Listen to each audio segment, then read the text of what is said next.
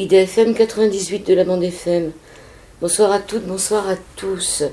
Est-ce que vous êtes d'accord pour qu'on parte un peu en voyage ce soir avec un voyage initiatique en, terres aborigènes avec Vanessa Escalante? Bonsoir Vanessa. Bonsoir Joël. Bonsoir. Alors, vous êtes autrice et réalisatrice française engagée pour la reconnaissance des droits des Premières Nations aborigènes d'Australie dans votre enfance, vous avez été marqué par des histoires familiales fortes, accaparement de terre, espionnage, résistance, mort, religion, spiritisme. Vous avez vécu entre plusieurs foyers au sein de votre famille et vous avez appris à vous immerger dans l'univers des autres. En 2005, vous avez fait la rencontre d'un des plus grands traqueurs aborigènes d'Australie et vous avez eu une passion pour ces peuples autochtones. Vous avez réalisé les derniers traqueurs australiens en 2005, La révolte des rêves, d'ocre et de sang sur les questions aborigènes. Et là, vous venez de publier un livre aux éditions Mama Édition, Ma peau d'un autre monde, voyage initiatique en terre aborigène. Donc l'Australie, vous l'avez connue à quel moment exactement? L'Australie, rien ne m'a prédestiné à aller en Australie, vraiment. J'ai regardé un film en 2005 euh, qui s'appelle euh, Le chemin de la liberté The Rabbit Proof en anglais. C'est l'histoire de trois fillettes métisses aborigènes enlevées par euh, les autorités euh, australiennes à, l'époque des, euh, missions. On enlevait les, les, enfants métis pour les christianiser de force. Et, cette histoire m'a bouleversée en fait. ces trois petites filles se sont enfuies de leur mission pour retrouver leur mère aborigène dans le bush. Donc elles ont traversé tout le désert et elles ont suivi une barrière une barrière anti-lapin pour retourner chez elles. Et elles se sont fait euh, poursuivre par un tracker aborigène aussi, qui, était employé par la police coloniale pour euh, récupérer les, enfants qui en fuite ou les, prisonniers perdus, enfin les gens perdus, les prisonniers en fuite. Et en fait, ce qui m'a intrigué dans cette histoire, c'est la position du tracker entre euh, ben voilà, aborigène et en même temps employé à la solde du gouvernement colonial. Et j'ai été perturbée par cette histoire. Et j'ai eu une surprise de passion pour cette culture. J'ai voulu en savoir plus. Ça fait penser un peu aux bagnards français qui étaient au bagne et qui, euh, lorsqu'ils avaient fini leur, leur bagne, ne revenaient pas mais devenaient justement des traqueurs pour ceux qui essayaient de se sauver. Bah, c'est cette capacité qu'ont les aborigènes à, se, à vivre euh, et à, et à lire leur environnement en fait, et à pouvoir se déplacer euh, à travers l'espace. C'est incroyable. Et à suivre des empreintes, euh, comprendre euh, des détails, à quel moment est passée quelle personne, euh, avoir une espèce de logique dans l'espace, pouvoir retrouver des gens perdus parfois. A une histoire comme ça d'un tracker contre un tracker, une histoire vraie, où la police a employé un tracker pour retrouver un autre tracker qui effaçait ses, ses empreintes au fur et à mesure parce qu'il savait qu'il était poursuivi par un tracker. Et donc le tracker qui poursuivait le tracker a mis 13 jours à le. Il l'a trouvé quand même. Il l'a trouvé quand même. Il y a un moment, il s'est dit, ça fait 13 jours. Enfin, il y a un moment, il y a eu une logique, ça fait 13 jours, là, il fait, il fait chaud, à tel moment, il va chercher l'ombre, et je vais le retrouver là. Il l'a retrouvé, ouais. Ils l'ont capturé. Vous avez commencé à faire des cours pour devenir actrice à 14 ans. Et finalement, vous êtes passé de l'autre côté de la caméra. Ouais, ouais actrice, ouais, j'ai fait des cours pendant très longtemps. Euh, mais je pense que c'était pour euh, dépasser des peurs, en fait, de, une peur de m'exprimer. Et à quel moment donc vous avez basculé pour passer derrière la caméra?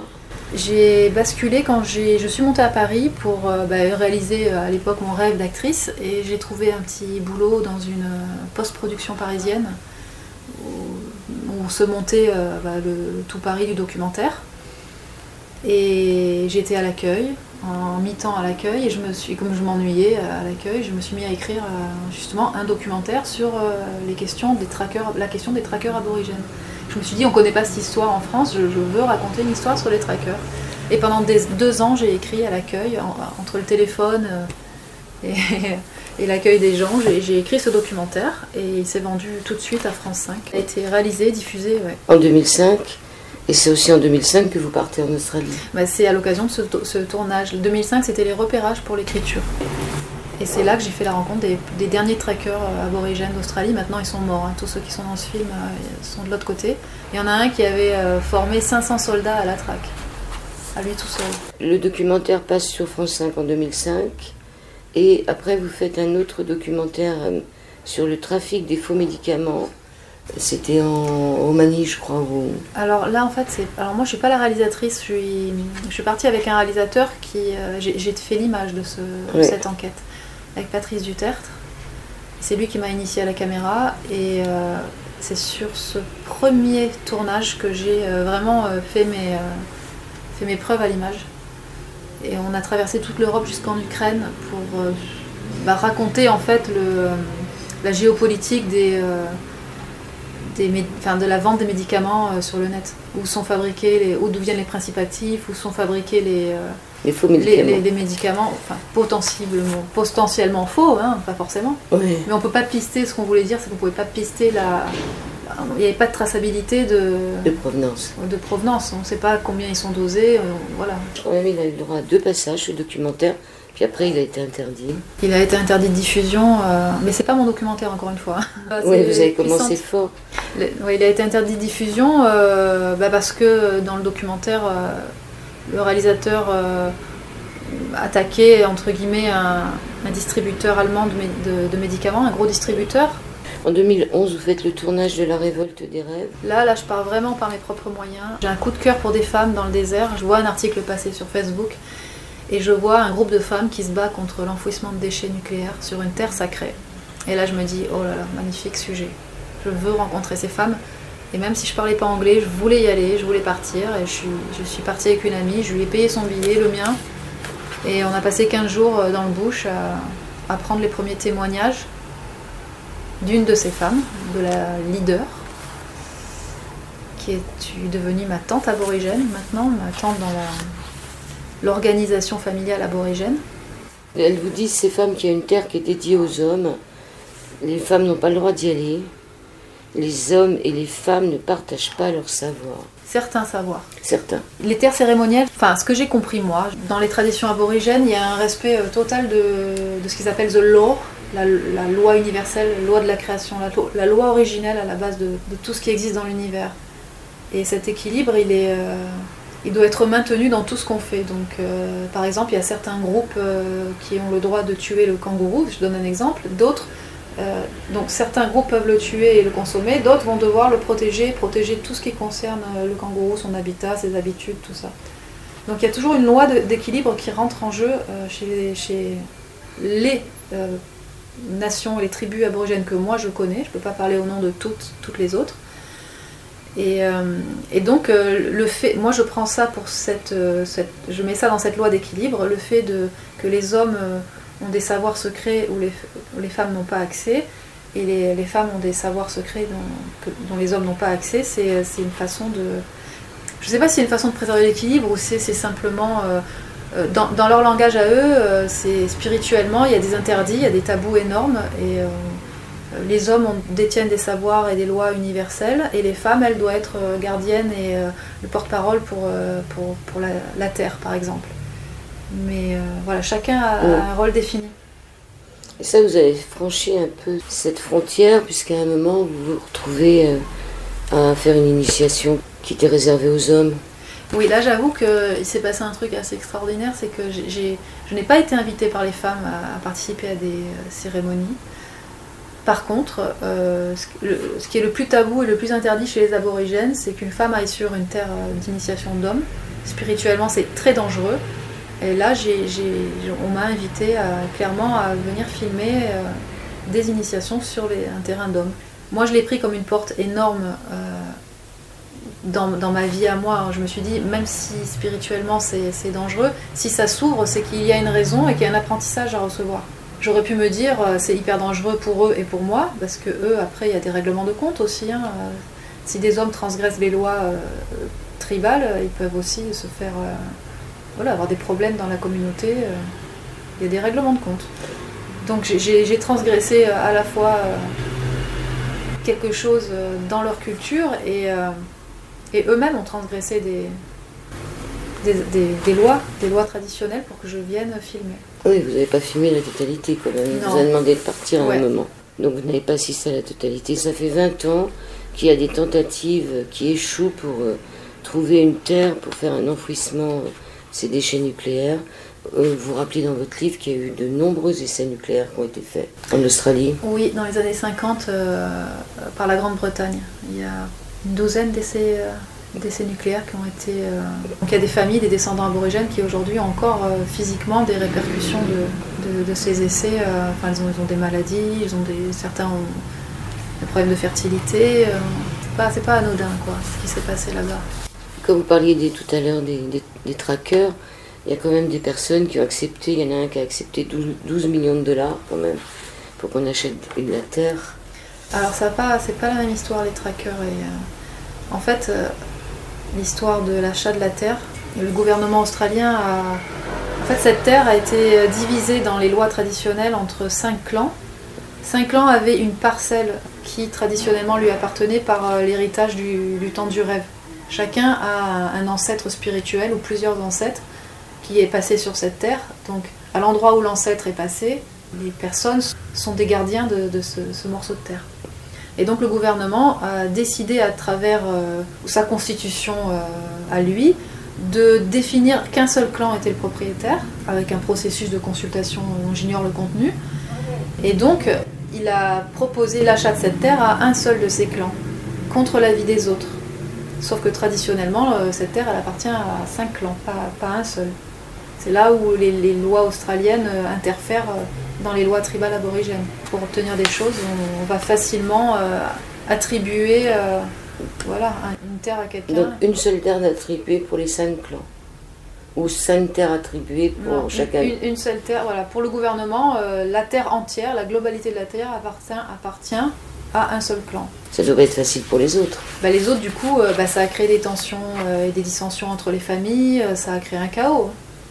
Et ça a duré quand même le combat euh, pour les autres clans qui se sont manifestés. Ils ont mis 8 ans à faire entendre leur voix et à organiser ce procès pour que le gouvernement entende que cette terre, elle est tribale et elle appartient à, à 5 clans et depuis euh, des millénaires. Hein. Ils leur ont donné une grosse, une grosse superficie. la, superficie, c'est 238 000 km. C'est immense. Hein. À la fin, ils ont gagné. Ils ont, il y a eu ce procès et donc la terre n'a pas été donnée au gouvernement. Mais le gouvernement a proposé des millions, euh, voilà, des millions à la base. Alors ils sont passés de faune sauvage à êtres humains. En 67 En 67, ils n'étaient pas considérés comme des... Toujours pas. Ils sont toujours pas maintenant Si, si.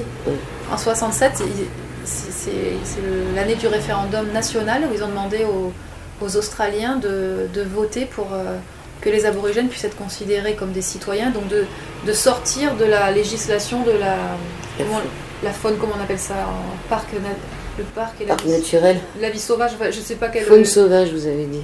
En 72, il y a eu cette fameuse tente euh, ambassade euh, aborigène de Canberra. Elle y a encore cette tente, oui. Toujours, toujours. Les, les activistes se relaient depuis 72 pour maintenir un feu allumé. La flamme, euh, c'est une veille hein, pour dire on est toujours là et c'est notre terre. Ils sont, ils sont dans les jardins de l'ancien Parlement. Et les jardins, c'est une terre aborigène. Donc, Et là, vous avez le coup de foudre, vous rencontrez un enfant volé qui s'appelle Darren. Parlez-nous de, son enfance volée, de cet enfant volé, comme vous dites. Ah, Darren, bah, c'est euh, comme énormément d'aborigènes de la génération volée. Hein, c'est quelqu'un qui, euh, qui a été euh, enlevé à la naissance alors il était d'une famille euh, composée de plusieurs frères et sœurs, je crois qu'ils étaient 6 ou 7, mais seulement deux enfants ont été enlevés par les services sociaux, parce qu'ils avaient à cette époque, jusqu'à dans les années 70, on enlevait encore les enfants aborigènes euh, qui étaient clairs de peau, parce qu'on pensait que la couleur noire euh, allait s'éliminer naturellement et que les blancs pouvaient être encore récupérés et christianisés et éduqués. C'est une politique, comme disent les aborigènes, de lavage à la chaux. Il s'est fait enlever à la, naissance. Il ne sait pas où il était entre 0 et 3 ans, mais à 3 ans, il a été euh, adopté par une famille euh, australienne. Une famille euh, composée de deux filles naturelles et d'une autre aborigène choisie dans le journal de l'église aussi, qu'ils ont adopté une autre aborigène. Donc il a grandi dans un, dans un contexte anglo-saxon. Et il a su plus tard donc de, quelle nation aborigène il venait, de quelle terre, dans quelle communauté euh, dans quelle mission il était né, parce que sa mère aussi, comme sa grand-mère, ils étaient tous, euh, ils ont tous été déplacés, les aborigènes, en, mission, dans des missions catholiques. Ils travaillaient dans des missions catholiques à l'époque, et les enfants naissaient dans des missions. Et donc il est né dans une mission euh, de Nouvelle-Galles du Sud. Mais voilà, il a aucun, il n'a pas la langue aborigène de sa, de sa nation, les Wiradjuri. Il n'a pas, pas la notion de sa langue d'origine.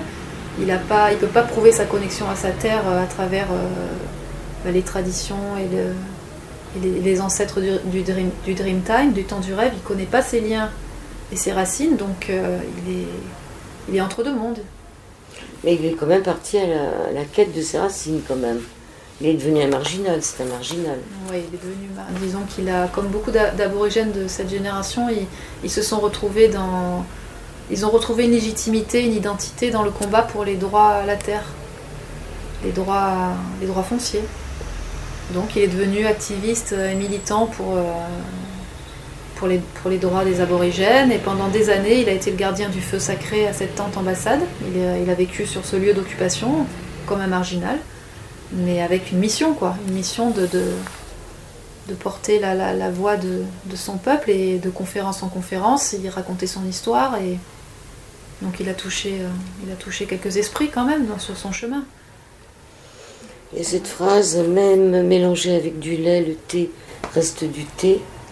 C'est-à-dire que lui, il est resté un aborigène malgré le fait qu'il a été élevé par des, Des Anglais. des Anglais. C'est vrai au début j'ai eu du mal à comprendre cette phrase parce que je, je- nous c'est du café au lait qu'on boit, mais eux c'est du thé au lait. Donc oui c'est ça, ça veut dire que même mélangé avec du lait, le thé reste du thé. Ça veut dire que n'importe où euh, par qui il a été élevé, quelle éducation il a eu, ses gènes sont aborigènes. Et quand il a retrouvé sa mère, elle était déjà morte, elle était déjà partie, elle était déjà de l'autre côté. Donc euh, il a retrouvé des frères et sœurs qui eux n'avaient pas été enlevés. Récemment là il a trouvé la sœur de sa mère. C'est eux qui l'ont retrouvé sur internet. Lui il cherche pas parce qu'il est. C'est une souffrance, il veut pas. Il veut pas se confronter à ça. Et, euh, et là maintenant il vient de retrouver une partie de la famille de son père. Il vient même de découvrir le nom de son père, il connaissait pas le nom de son père. Euh, c'est des destins euh, cassés, brisés.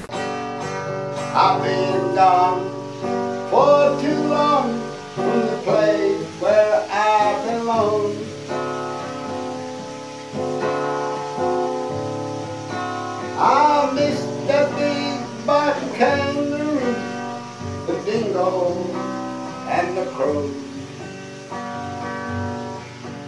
And that old man, he may to seem so proud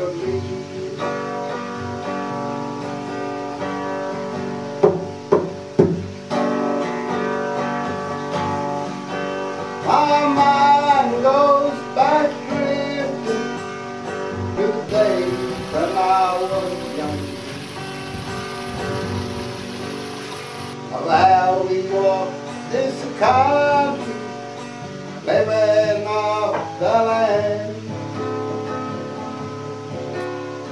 When I'm far away from there, things just ain't the same.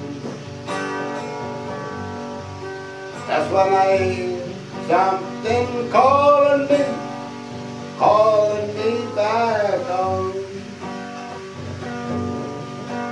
Deuxième partie de cet au-delà du miroir, sur l'antenne d'IDFM sur le 98 de la bande FM avec Vanessa Escalante, Ma peau d'un autre monde, voyage initiatique en terre aborigène.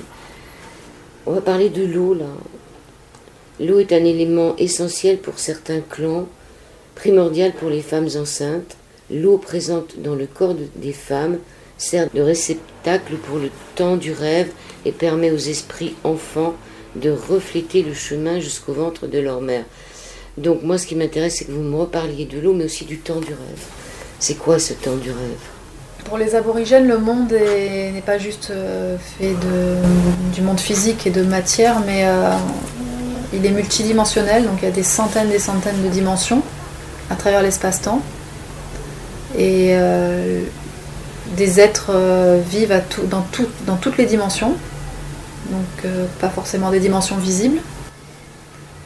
Et le temps du rêve, donc, c'est le, le- le- temps de la création où les ancêtres, euh, qui étaient des êtres spirituels, des êtres euh, un peu chimériques, enfin, comme c'était des êtres pas faits de chair et de sang, forcément, ils, prenaient diverses formes. Et c'est le rêve de ces ancêtres, c'est la pensée de ces ancêtres qui a créé le monde. Donc, ces êtres manifestaient des pensées ou des visions, et ces visions se sont densifiées en, en forme terrestre. Mais c'est partout pareil sur toute la planète. Tout ce qui nous entoure, ça a été créé par, par la pensée, donc ils n'ont pas de temps. Oui, ils ont raison pour moi. Je suis complètement. euh, Et donc cette eau-là qui est importante, euh, primordiale pour les femmes enceintes, Pour une. euh, alors, oui, parce qu'elles auront aussi pas mal massacré les nappes phréatiques avec les... oui, avec la fracture hydraulique, euh, bah, c'est problématique parce que l'eau euh, très importante. Je ne peux pas parler au nom de tous les aborigènes, mais ceux que j'ai rencontrés et ceux qui m'ont confié ça, pour certains, le- le- l'eau est très importante pour la donner la vie, c'est la base de la vie. Ça permet de. Comme on est constitué à 90% d'eau dans notre corps, permet, l'eau permet aux esprits qui viennent de l'espace-temps du rêve, de, l'eau sert de miroir dans le corps. Ça permet aux esprits de refléter le chemin vers le corps de leur mère. Donc si on pollue l'eau, il n'y a plus de vie. On ne peut pas, donner naissance à des enfants si l'eau est, polluée, parce que les esprits n'arriveront pas à, incarner le corps de leur mère si, l'eau est, est toxique. L'esprit de l'arbre aussi. L'esprit de l'arbre veille à ce que les esprits enfants ne se mélangent pas avec les anciens. Il les conduit jusqu'à une nouvelle terre-mère et avec de la chance, ils pourront revenir sur terre pour apprendre les lois et retrouver leur fratrie. À un moment, vous vous, promenez et puis on vous montre euh, un arbre qui n'est pas différent des autres. Mais cet arbre, c'est un arbre qui est sacré, c'est-à-dire c'est un arbre, c'est un ancêtre. Alors ça c'est... ah, j'ai des frissons partout quand on parle de l'arbre. Ça c'est euh, un, chef euh, du- d'une nation de Nouvelle-Galles du Sud. Donc c'est dans ses traditions à lui. Il vient du peuple euh, la nation Yualé, j'ai du mal à prononcer. Et dans leur euh, loi, il y a des arbres gardiens. Euh, quand il y a un décès, il y a des arbres qui sont gardiens des esprits des enfants et d'autres qui sont là pour conduire les âmes des anciens. Et il y en a qui veillent à ce que les âmes ne se mélangent pas quand elles repartent dans l'espace-temps du rêve. Il ne faut pas qu'elles se, se mélangent. Il faut que chacun repasse dans, part dans son un espace ou une autre planète qui les attend pour euh, avant de ah, il se passe quelque chose avant de revenir sur Terre pour poursuivre son chemin de réincarnation. Et donc euh, oui, à un moment donné, euh, cet homme me parle de cet arbre qui est l'esprit d'un ancien. Alors il m'a expliqué que quand c'est- j'ai du mal encore avec ces concepts, hein. on apprend toujours, on s'arrête jamais d'apprendre. En fait, quand, quand on a un corps physique sur Terre, il m'a dit, notre esprit, notre, bah, notre source, elle est dans le ciel, mais quand euh, l'esprit est sur Terre, les esprits qui sont sur Terre, leur corps physique est dans le ciel. Ça veut dire que je pense qu'un ancien s'est réincarné dans un- une forme d'arbre. Mais c'est ce que cru C'est ce que je comprends. C'est un ancien qui. Il est, comme il a fait, lui, c'est un ancien qui a fait toutes les initiations, il a passé tous ses cycles d'initiation. Maintenant, il revient sous forme d'arbre pour veiller à, comme un espèce de guide. Oui, mais c'est justement sous cet arbre-là que vous affûtez votre vision le plus loin possible. Dans un interstice, quand j'entends les pleurs d'un bébé, et est-ce que vous pouvez nous parler du rêve du pélican? Voilà, c'est, alors là, c'est, je l'ai dit à la base, euh, il y a- il y, a un mélange de fiction et de réalité. Donc euh, ça, c'est, Ça, c'est euh, une fiction. ça, ça, c'est une fiction, ça. D'accord. Je ne connais pas le rêve du pélican. Je... D'ailleurs, j'ai pas le droit de m'exprimer sur les rêves aborigènes. Je suis pas, parce que je suis pas légitimement. euh, Oui, c'est intéressant de poser la question, justement. Oui, oui, oui, c'est très intéressant parce que chez, chez les, les peuples que je connais, il est formellement interdit de parler au nom des autres et des histoires des autres. Donc on parle de que ce ce dont on est le gardien et ce qu'on connaît. Donc moi, je, je- je n'ai pas la permission traditionnelle, euh, je n'ai pas la permission de parler de- des histoires des autres. Et là encore plus, le, le rêve du pélican, c'est euh, une c'est une totale création de ma part. Mais moi, je- maintenant, j'ai une, une autre vision sur la création. Moi, je reçois des images. Je me dis pas, je crée des images et j'invente des images. Je reçois des images. Donc, quand j'ai écrit ça, j'ai reçu des informations. Mais euh, parce qu'on s'y croirait. hein. voilà, moi, j'ai reçu ça. Maintenant, euh, c'est, J'ai décrit aussi une, une vraie euh, scène de, d'accouchement, Oui, mais qui correspond encore à un autre peuple que cette personne. Je mélange beaucoup de, de choses, de connaissances, mais qui ne sont pas forcément liées les unes les autres par rapport aux, aux- aux tribus aborigènes. Donc c'est, là où j'ai mis des mentions spéciales, parce que voilà, c'est pas forcément comme ça que ça se passe tout le temps. euh, et j'ai mis les références aussi. euh. Et le verre blanc euh, dans l'écorce d'un acacia qui vous, qui vous, on vous, est- on vous propose de le garder à l'intérieur de votre bouche pour s'hydrater, ça c'est vrai. Ça, je, je- je sais qu'ils le font, mais je Ah l'ai mais pas vous fait pas fait, d'accord. T'es déçu? Euh, non, Quand non, non, non, non, je suis pas déçue. Mais ça, c'est vrai. Ça. Bon, on va parler du tonton rappeur de la euh, souveraineté, l'oncle Kevin B. Il est extraordinaire cet homme, 70 ans là. Ouais, ouais, ouais. C'est, bah, c'est, aussi un, dé- un descendant euh, aborigène euh, de la région du sud, du peuple Arabouna. Et euh, je sais peu de choses sur lui, si ce n'est que c'est vraiment quelqu'un qui défend farouchement la souveraineté. Bon, moi, j'ai beaucoup été en immersion avec les descendants des, des générations enlevées, qui sont principalement localisés en ville, et qui ont une éducation quand même euh, anglo-saxonne et qui sont vraiment entre les deux mondes. Et avec les, les tr- des traits traditionnels qui vivent dans le désert. Et les traditionnels se reconnaissent pas du tout dans le discours des, Ils des ont- métis. Tu vois. Ils n'ont pas été formatés, c'est pas la même euh, éducation. Bah, pour eux, leur terre sur leur terre, il n'y a pas, à, aller- il y a pas à, à prouver que c'est notre, c'est leur terre. Le fait de- même de clamer la souveraineté, déjà veut dire que euh, c'est pas ta terre. Ouais. Tu vois? Mais heureusement que les autres sont là pour les aider. quand moi, même. je- moi, moi, je, moi, je comprends totalement leur, euh, le combat des générations euh, volées et Mm. métissées. Et, et puis j'adore, j'a- j'adore voilà, j'a- j'adore ce combat. Je- mais moi, j'aime les deux côtés, entre les deux. Mais je- je- il y a des dissensions aussi dans le monde aborigène, pour toutes ces raisons. Les, les- les métis ne sont pas forcément acceptés dans les communautés traditionnelles. On va reparler des arbres.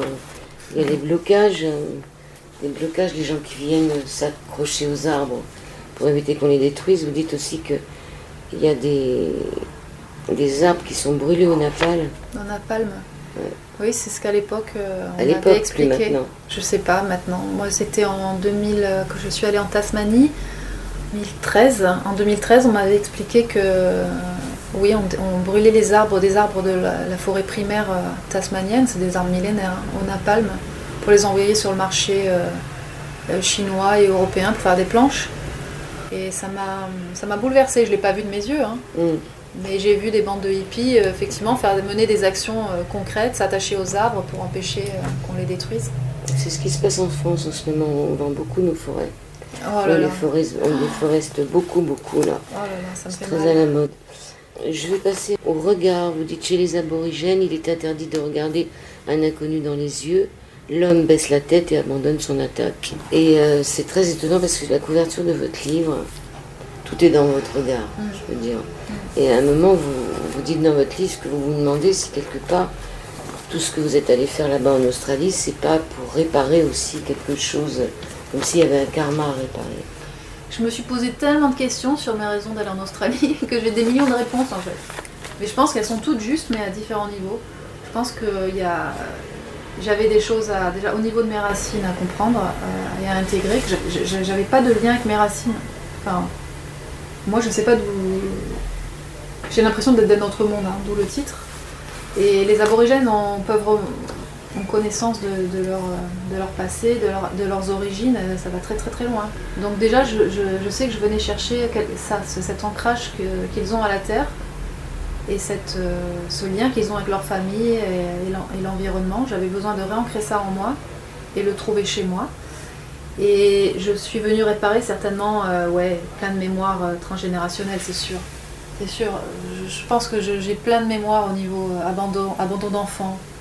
Je suis toujours euh, attirée vers les, vers les, enfants orphelins ou les, personnes qui ont qui n'ont pas été élevées par leurs parents. Euh, Il y a des mémoires certainement, euh, peut-être, euh, de, cette cousine de ma mère qui fait partie de l'équipe du Rainbow Warrior à l'époque.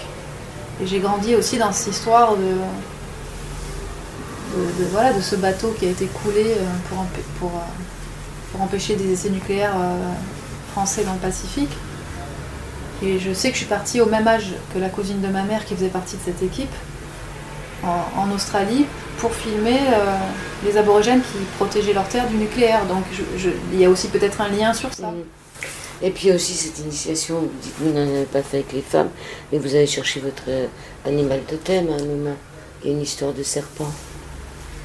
Alors le serpent, ça va plus loin que ça. Le serpent pour moi, et comme pour... euh, parce que je, je- je vois que tous les peuples autochtones euh, parlent de, ont cette euh, image du serpent pour parler de l'origine de, de- de la vie, de la Oui. créa- du, du créateur, De l'ADN, qui est deux serpents qui se- l'ADN, le, créa- le créateur. euh, chez les, les d'Amazonie, c'est la mère, euh, la mère euh, divine, quoi, la mère Oui. supérieure. Elle est représentée par un serpent. Et le serpent, euh, c'est vrai qu'il apparaît beaucoup dans ma vie. Ouais. Et, euh, Et dans le regard. Parce que moi, ce que j'ai trouvé, c'est qu'à un moment, vous vous êtes identifié quand même à, à cette force-là, quelque part. Vous l'avez. Ouais. Ouais.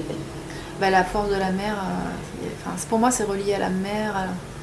C'est relié à tellement de choses. Et puis le changement de peau aussi. Moi, j'ai. C'est vrai que j'ai un potentiel à me transformer euh, de l'intérieur et à.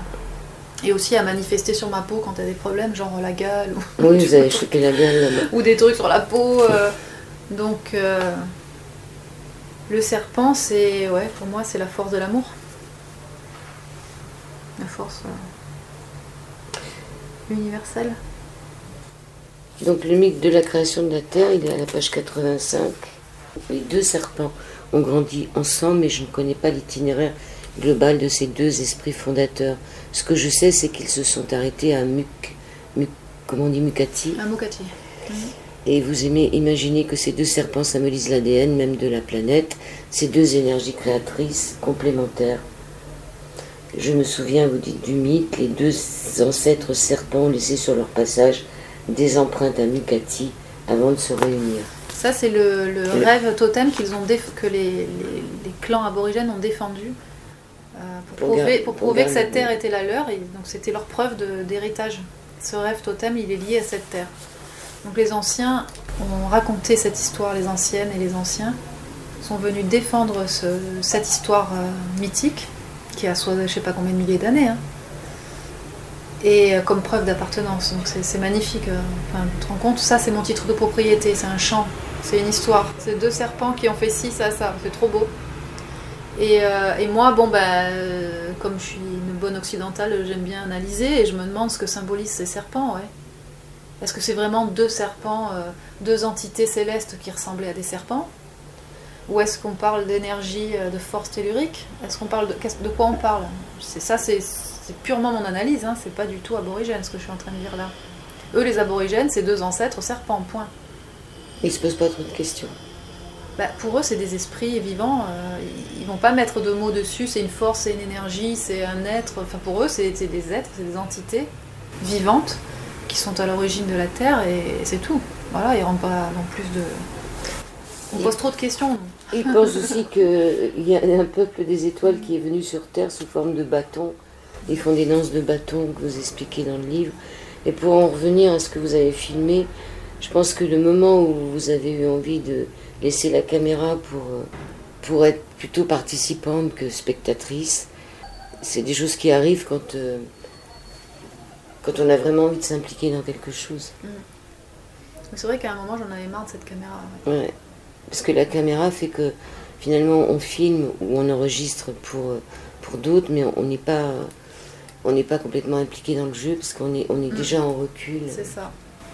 Bah ouais, il m'a fallu euh, ouais, une bonne dizaine d'années pour d'un coup euh, ne plus avoir envie. Mais en même temps, il y a toujours, je me dis, mais j'ai envie de vivre le moment pleinement avec, avec eux, vivre l'instant présent, faire partie des, voilà, du voyage, quel qu'il soit, oublier l'image, mais en même temps, il y a toujours ce, ce, cette- ce truc en moi de me dire, mais c'est tellement magnifique, je veux le capturer en image, c'est trop beau, je veux le partager aux autres. Donc c'est- ambivalent, je suis, je suis toujours le, le- le cul entre deux chaises, quoi. Ouais. Darren sait qu'il a un rôle à jouer dans le monde invisible. Depuis longtemps, il voit, il perçoit des choses. Et vous aussi, hein, vous êtes gâtés là-dessus. Ouais, ouais, ouais. Ben ouais, mais bon, après Darren, il est, il est habité par des forces un peu obscures. Hein. Oui, Lui, parce il qu'il a est- un problème avec la drogue. Lui, il, est- il a des addictions. euh, et Mais il a un sens de perception extrêmement développé et moi depuis l'enfance aussi, c'est vrai que j'ai. Et moi j'ai été très traumatisée par ça, hein. C'était vraiment des peurs. hein. Enfin ça me faisait très très peur. De voir l'invisible. Ben, je le voyais pas, moi j'étais dans la claire sentence, je, je sens. D'un coup il y a un truc ouais, à côté de moi, je le sens, il est là. Oh, Ah, vous avez euh, vu quelque... c'est- Alors c'était de la fiction, cet homme qui Ah, arrive non, en non. face de vous Ah non, ça c'est vrai. Non, non, j'ai vu un mort une fois. Ah oui, Ouais. oui, non, ça c'était flippant. D'accord. Je l'ai vu deux fois. Oui, c'était, c'est rare quand je vois, mais ça m'est déjà arrivé, mais c'est, je suis plus dans la claire sentence. Mais une fois en Bretagne, oui, ça c'était trop horrible. Bah, je, je vois ça, ce- ce- sur un chemin, on n'est que deux, je croise ce vieillard euh, avec vraiment les yeux de la mort, mais hein, oh, je suis happée par ses yeux euh, terrifiants, et je me dis, mais il est, il est mort quoi. Et il passe, et j'avance quelques mètres et il repasse devant moi. C'est horrible. J'ai Et alors? Mais j'ai couru comme une folle. J'étais un peu sur un. Je longeais les berges du, du loch. Et en fait, il a, il a fallu que je cours euh, un quart d'heure pour retrouver le, le- le port. Donc j'ai couru, j'ai fait un sprint. J'ai eu peur.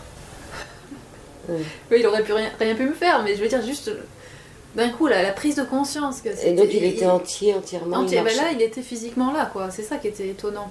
Alors, je sais pas des fois si c'est des bugs, tu vois, dans l'espace-temps, parce que moi, je crois qu'il y a des, je crois qu'il y a plusieurs euh, dimensions aussi. Donc je me dis, est-ce qu'à un moment, j'ai pas capté un truc euh, Je sais pas. C'est mais c'était physiquement en- physique, c'était palpable. C'était Oui, pas, c'était pas un hologramme où on voit au travers. C'est comme cette dame blanche qui apparaît quelques heures avant de brûler. Oh là là.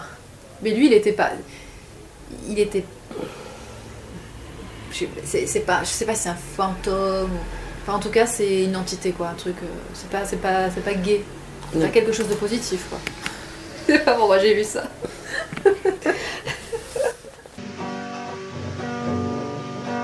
All I care, all you find to is calling me back home. I've been gone for too long from the place where I belong. I can hear that old man calling me, calling me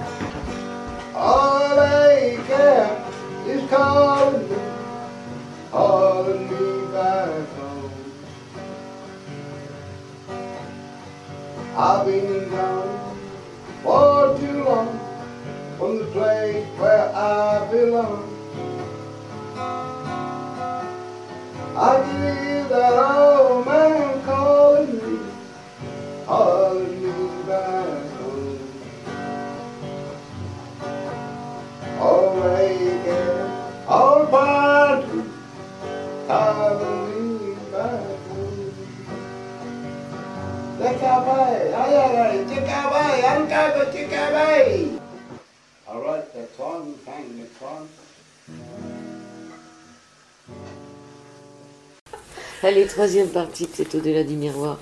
On termine maintenant sur, euh, sur, euh, sur ce peuple aborigène et sur euh, le voyage en Australie de Vanessa Escalante, qui a écrit un livre, Ma peau d'un autre monde, aux éditions Mama Éditions. En 2015, votre documentaire La révolte des rêves reçoit quand même des prix et même un premier prix. Ouais, euh, j'avoue que c'était oh, incroyable. Parce que je m'attendais, comme ce film, je l'ai fait en totale euh, autonomie. Enfin, j'ai tout fait toute seule. Euh, et ça m'a pris 4 ans de ma vie. Et que je voulais le faire parce que c'était. Il y avait quelque chose dans mes tripes qui voulait faire ce film. Mais j'avais aucune conscience de, mon travail et de la qualité de mon travail. Et si le sujet intéresserait. Et surtout qu'il était absolument pas euh, littéral dans le sens. c'était totalement pro-aborigène. Il n'y avait que les aborigènes qui s'exprimaient sur le sujet. Et à cette époque, euh, on aime, on aime bien avoir euh, avoir le contre-champ, oui, bah c'est bien de, de montrer les aborigènes qui parlent, mais on veut bien aussi voir les gens qui s'occupent du nucléaire donner leur avis. Enfin, à l'époque, euh, à, à la télévision, on voulait voir le. En 2015. En 2015, on voulait encore voir le contre-champ. Aujourd'hui, maintenant, on est plus sur euh, la politique, elle est plus environnementale. Donc ce genre, ce genre de film aujourd'hui, ça, ça- ça passe mieux. Mais bon, il a, il a quand même été racheté. Donc il a eu trois prix en festival.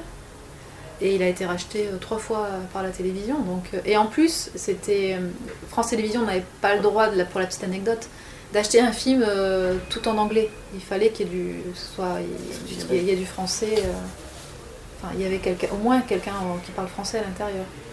Et en plus, je l'ai vendu avec mon association. Ça aussi, ça, c'était interdit d'acheter un, un film à une association. Enfin, il a, il y a, il y a- il y a des trucs qui, qui ont fait qu'il devait sortir. Voilà, Et il est sorti et, euh, et moi j'étais au bout de ma, de ma vie là. Quand j'avais fini le film, j'étais épuisée. Mais il parle des rêves, hein, quand même, la révolte des rêves. Ouais, bah les rêves. Pour moi, le titre, ça veut dire les rêves, euh, les esprits des ancêtres du temps du rêve qui viennent, pro- qui viennent, qui viennent euh, se dé- défendre la terre. C'est la- révolte des ancêtres euh, du temps du rêve. Moi, c'est ce que j'ai mis dans ce titre. Après, comprend, qui, chacun peut comprendre ce qu'il veut, mais Et à un moment, vous dites dans votre livre aussi que vous allez consulter la structure qui gère les grands guérisseurs. Il y a vraiment un business, alors, s'il y a une structure qui gère les non, grands... c'est une association. C'est une assoce. C'est une, non, c'est deux, deux, deux- une anthropologue, enfin deux sœurs qui s'occupent de ça, euh, qui sont complètement immergées dans la culture aborigène et qui, euh, et qui euh, s'occupent de ces hommes médecine. Enfin, vraiment, il, il y en a peu aujourd'hui et ceux qui ont vraiment le don et qui sont passés par les initiations. Et elles s'occupent de les faire voyager à travers l'Australie pour que les gens accèdent à cette, euh, à cette médecine. C'est pour qu'ils accèdent à cette médecine, et peut-être qu'ils forment aussi. Ils forment des nouveaux, non? Non, dans la culture aborigène, on est reconnu euh, comme euh, étant guérisseur dans l'enfance et on doit passer par des initiations. On ne peut pas être, recevoir un enseignement de, guéri- de guérisseur. Tu as le don, tu tu l'as pas. Tu peux voir les, Mm. les, les corps, tu peux voir l'aura, tu peux voir les entités qui sont euh, Mm. collées à la personne. C'est des gens qui ont la vision, qui sont clairvoyants. Ok, donc c'est pas du tourisme comme pour euh, prendre de... Là, il y a, Non. comme, Ah, il tout. n'y a pas de tourisme encore en Australie pour aller les voir, Non, comme c'est le cas en Amérique du Sud? non, c'est très peu connu hein, ça. J'évite d'en parler, euh, de donner le nom exprès parce que Mm. c'est Donc, ils sont reconnus dès l'enfance. Et il y a quand même des plantes, ils prennent des plantes hein, quand même. Alors, euh, bah, moi j'ai appris par un, homme médecine euh, avec qui j'ai travaillé sur le tournage euh, des initiations là, masculines, Lance, Lance Sullivan. Lui m'a dit que récemment, c'est une histoire étonnante aussi.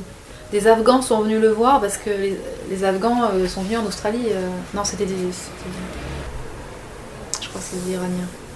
Qui sont venus parce qu'ils avaient des connaissances sur un breuvage avec une certaine plante. Qui, mais eux, ils n'avaient plus leur plante là-bas. Et, et ils lui ont demandé à lui s'ils avaient encore. Eux, ils avaient le- la, la recette. Et lui, il avait la plante. Et donc, du coup, ils lui ont enseigné euh, le- comment faire le breuvage et, et ils en ont pris. Mais c'était quelque chose qui se faisait certainement euh, à l'époque. Il y a. enfin, dans- je sais pas si aujourd'hui, traditionnellement, il y a encore des, euh, des aborigènes qui prennent des, des breuvages comme ça. Je sais pas. C'est possible. Je sais que les femmes que j'ai vues euh, dans le désert à Balgo mâchent une espèce d'écorce d'arbre euh, hallucinogène. Elles en, elles en mâchent toute la journée, dans leur, elles le gardent dans la joue avec un mélange de tabac. Mais c'est tout ce que je sais sur les. Il y a une plante vomitive aussi que je connais. Et qui- qui Oui, parce que-. Ce qui s'est passé avec le fameux Jupiter, ce que celui que vous appelez Jupiter, qui n'est pas du tout celui dont on pourrait penser plutôt un pacifique, hein, ce- celui-là, c'est pas quelqu'un qui dit nous sommes en guerre. Le Jupiter de votre livre, il y a quand même une prise de, de substance. Mais là, en fait, c'est un mélange de plein de réalités que j'ai vécues, mais j'ai fait une séquence unique.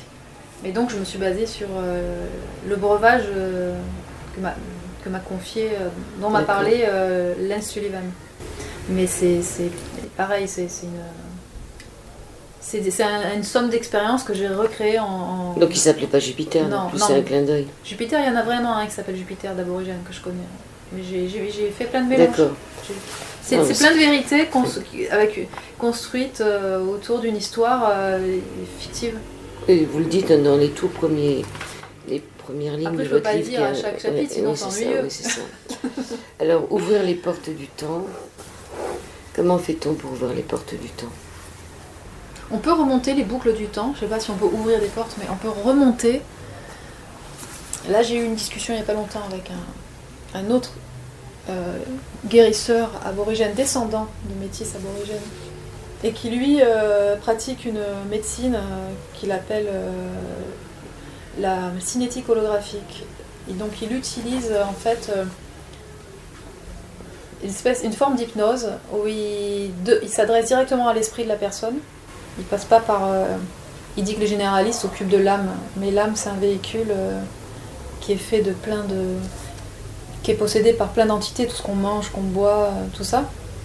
Donc lui il s'adresse directement à l'esprit et il remonte les dimensions du temps pour accéder directement à la source du trauma, parce que des fois on a des traumatismes qui peuvent être liés à 1000 ans avant, 2000 ans avant, et, qui, et comme le, temps est en cercle, ça revient comme un cycle, et tant que le, tant que le trauma, le choc n'est pas libéré, ça revient, ça se représente de vie en vie. Et, euh, donc, euh, voilà, je pense qu'on peut remonter les boucles du temps comme ça, en interrogeant euh, l'esprit et en, utilisant aussi le test musculaire, la, la kinésiologie. Et voilà, et quand l'esprit donne son accord, on peut libérer, on peut remonter à 1000 ans avant pour libérer un truc. Les aborigènes, c'est pas des, des gens qui s'expriment, euh, c'est des taiseux, quoi. On pas rentrer dans des concepts. A C'est que- souvent le meilleur. hein. mais carrément, je veux dire, voilà, ils sont dans le moment présent, ils reçoivent, Mm. ils- font au moment où ça, ça les traverse, euh, et, euh, et c'est tout. Et les, ceux qui sont considérés comme euh, hommes médecine, les Clevermen, euh, bon, bah, ils sont capables de. Bah, déjà, ils sont guidés euh, par des esprits alliés, et des fois, ils les voient arriver, et ça veut dire qu'il y a un message. euh, des fois, ils vont faire de la visualisation, euh, ce qu'ils appellent le scan corporel. Ils ont aussi des techniques aussi de toucher, ils savent euh, voir où il y a des sources de, une source de chaleur, voir à quel endroit dans le corps trucs. il y a un truc. Après, ils reçoivent l'information de façon euh, psychique, quoi, enfin, ou intuitive. Et après, ils ont la technique traditionnelle de d'enlever euh, comme ça avec la main. Ils enlèvent le, mal du corps en le jetant comme ça dans le ou vers le soleil ou simplement le jeter. Et en fait, je pense que tout est dans le, mouvement. Le, fait de mettre en mouvement l'énergie et l'émotion. L'Australie est en feu et le monde vient d'annoncer la fermeture de ses frontières à cause d'un virus. Et c'est euh, à ce moment-là que vous revenez euh, juste à temps en France.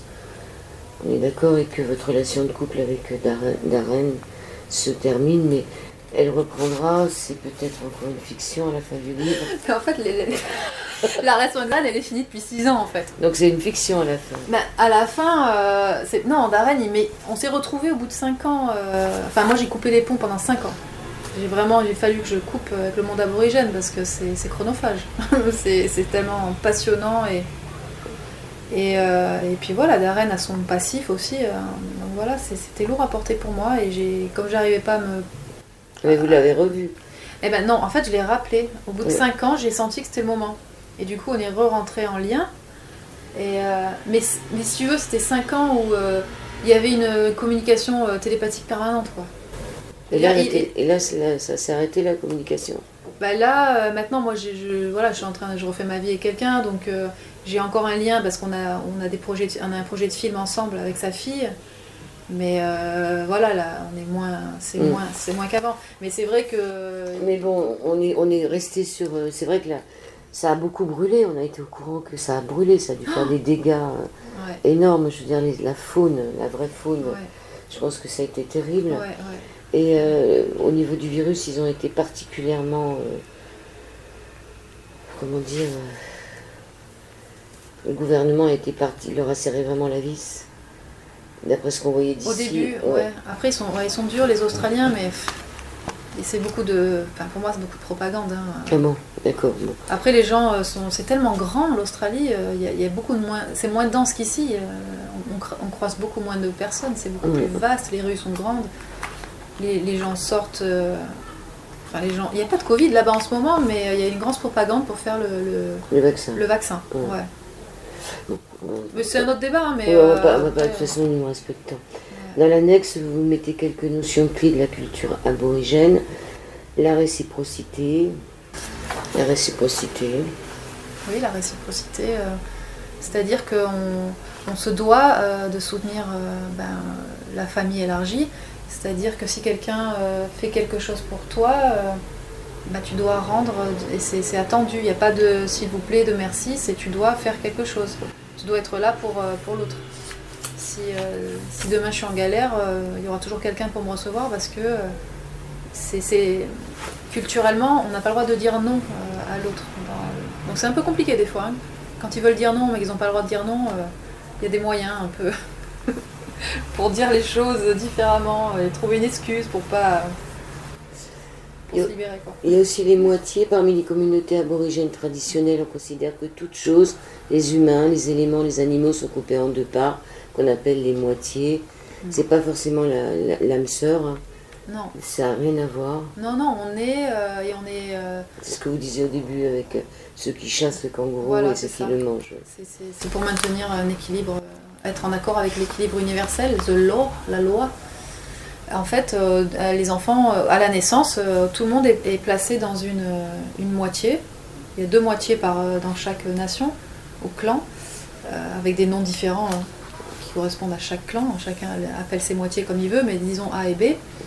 Et donc euh, un enfant va être placé dans la moitié A, donc il sera en charge, euh, il, aura, il, va recevoir tout un héritage, une base de données historique, géographique, culturelle de, sa mère ou de son père. Il va recevoir toute cette base de données, de connaissances, et qui sera liée à sa terre, à son environnement, à son animal totem. Et il devra euh, bah, protéger tout, ce qui concerne cet animal, toutes les lois euh, qui s'y réfèrent, les lois du temps du rêve, les histoires, euh, l'environnement, tout. Et, l'enfant qui est placé dans l'autre moitié, ou tous les enfants qui seront dans l'autre moitié, seront à l'inverse euh, des utilisateurs de l'endroit, du lieu. Ils pourront manger l'animal, ils pourront le chasser, utiliser sa peau. enfin voilà, je, après, je peux pas rentrer dans plus de détails. Euh, Ce qui est intéressant, c'est le système de peau, puisque vous dites aussi le, titre du livre, c'est Ma peau d'un autre monde. Le système de peau, c'est encore une classification qui donne une position à l'individu dans une lignée familiale. C'est encore une autre classification. Oui. Le, nom de peau, en fait, euh, te dit euh, dans la communauté qui tu es par rapport à qui. Alors, toi, tu, si je, suis ta nièce, t'es ma tante. Euh, Mishka, euh, enfin quelqu'un d'autre sera. Je vais avoir plusieurs pères, plusieurs mères, plusieurs frères. Suivant quel nom de peau à l'autre, il sera euh, mon père ou mon, oncle ou mon cousin. Ou, et donc en fait, ouais, ça, ça, donne un sens de la famille, de la famille hyper élargie. T'es pas juste l'enfant de ta mère et de ton père, t'es es, l'enfant de tous les noms, qui, de tous les, les pères qui s'appellent euh, comme ça. Par exemple, moi je suis Nangala, euh, toutes mes oncles et tantes sont les, les Nampin et Nampin Jimpa. Tous ceux qui portent ce nom de peau sont mes oncles et tantes. Tous ceux qui portent un autre nom sont mes frères et sœurs. Et donc je vais avoir pas le même comportement euh, par rapport à eux. je, vais devoir. Mes oncles et tantes, je vais devoir faire un, certain nombre de choses pour eux. Je vais devoir avoir une stratégie d'évitement de mes frères et de mes cousins parce qu'en tant que femme, dans les communautés très traditionnelles, on parle pas, euh, les femmes ne parlent pas aux frères et aux cousins. Enfin, il, y a plein, il y a plein de protocoles et de codes hyper, euh, hyper complexes à comprendre. Et, euh, donc voilà, c'est une position familiale, le nom de peau. Les liens qui unissent, chez les aborigènes, on n'apprend pas en demandant, on apprend en écoutant, on accumule les savoirs avec le temps et lorsqu'ils nous sont dévoilés. À chaque fois que l'on pense bien faire avec ces peuples, on se plante, parler frontalement est irrespectueux pour eux, parler des choses qui ne nous concernent pas également. Vous l'avez dit tout à l'heure. Et euh, prendre soin, on ne sème pas, on récolte. Il y a un débat en ce moment sur ça, sur le, sur le fait que il, y a des, mouvements maintenant qui viennent dire que les aborigènes n'étaient pas des nomades, euh, ni des, euh, Enfin, il y, a des, mouvements qui disent que maintenant euh, les aborigènes ont cultivé, parce qu'il y, a eu des traces archéologiques qui ont retrouvé qu'effectivement ils étaient nomades, mais ils pouvaient aussi être sédentaires et cultiver, mais c'est à certains endroits, pas tout le monde. Donc, mais moi, les aborigènes que j'ai rencontrés, ils ont, ils, sont, ils, vivent avec leur environnement, donc ils vont, enfin, ils sont aussi au supermarché. Hein. Ils sont entre les deux mondes, on est d'accord. Mais je veux dire, ils vivent avec les saisons, avec le rythme des saisons. Ils vont euh, récupérer euh, les choses dans la nature, ils vont pas laisser euh, de traces et ils vont pas. ils vont pas cultiver, ils vont pas planter, ils vont prendre ce qu'il y a. Justement, je voulais demander sur la nourriture. Donc, ils ont ceux qui sont vraiment au fin fond de. Qui sont vraiment éloignés de tout, euh, ils se nourrissent encore. euh, Il y, a, il y a toujours un supermarché dans les communautés parce que bon, souvent, bien souvent, euh, les- il y a l'industrie minière autour et c'est l'industrie minière qui, ont- qui possède les magasins. Mm. Donc en fait, c'est un circuit fermé.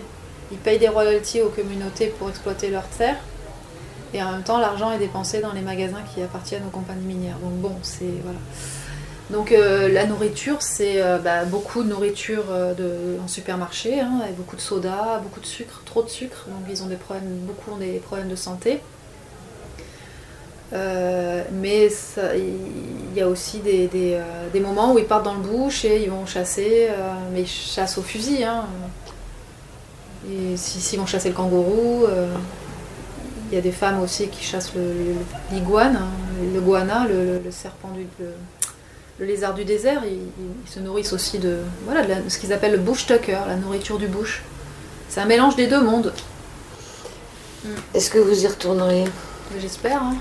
Ah, quand même. J'espère, hein, mais bon voilà, il faut que l'Australie ouvre ses portes aux étrangers. quoi. Pour l'instant, c'est pas encore ouvert. Non. À moins qu'on amène, euh, qu'on soit économiquement euh, rentable pour le pays et qu'on amène du travail et qu'on fasse travailler des Australiens. euh, Pour l'instant, c'est encore fermé. Ouais. Donc, c'est pas facile de voir ce qui se passe pour eux. Je me demande comment ils ont vécu le coronavirus, les aborigènes.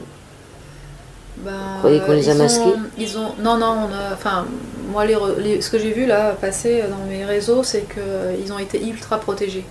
L'entrée dans les communautés était interdit. euh, Même tous les gens qui étaient à l'extérieur, qui voulaient rentrer chez eux dans leur communauté, ils ont dû attendre. euh, Parce que comme ils sont fragiles, euh, qu'ils partent euh, très vite, euh, les anciens, on, on a, ils ont vraiment été. Mais l'Australie, pour ça, ils sont durs hein, sur, les, euh, sur les protocoles. Oui, c'est ce que je vous disais, Ouais. ce qu'on avait vu. Mais après, les taux, les quotas, les machins, je sais pas. Je crois qu'il n'y a pas beaucoup de virus là-bas en ce moment. Mais il n'y en a plus nulle part, mais c'est pas grave, on fait semblant.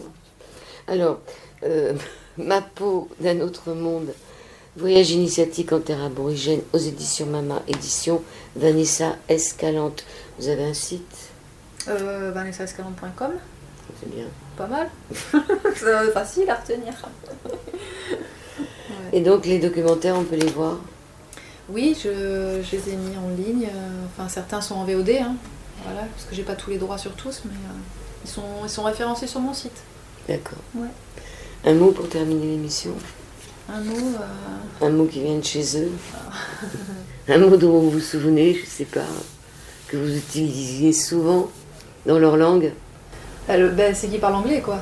Donc, non, bah, je me rappelle que cette, euh, cette phrase euh, No dump on sacred land, pas d'enfouissement euh, sur une terre sacrée, pas d'enfouissement en terre sacrée. Pas d'enfouissement en général, puisque la terre pour moi en entier est Voilà. sacrée. Donc il faudrait savoir ce qu'on sort de terre euh, et qu'on veut enfouir après. Il suffirait déjà de pas la sortir pour pas. voilà, donc pas d'enfouissement en terre sacrée. Merci beaucoup. Merci Joël. Merci. Merci beaucoup. Haro ay, haro, haro anta. Hey, mob, Uncle Kev's my name. Closing down during your mind, making peace, my game. And I know you're all, all thinking the same. Close it down so there's no more pain. The old frog and lizard I really know the mining companies gotta go. The mining giants are a bunch of clowns. Be packing the bags. They're leaving town. Yeah, help me. Let's bring it on. Let's bring it on. Yeah, help me. Let's bring it on. Help me bring it on. Yeah. Let's go. We've got 'em on the run. It's time to have some fun.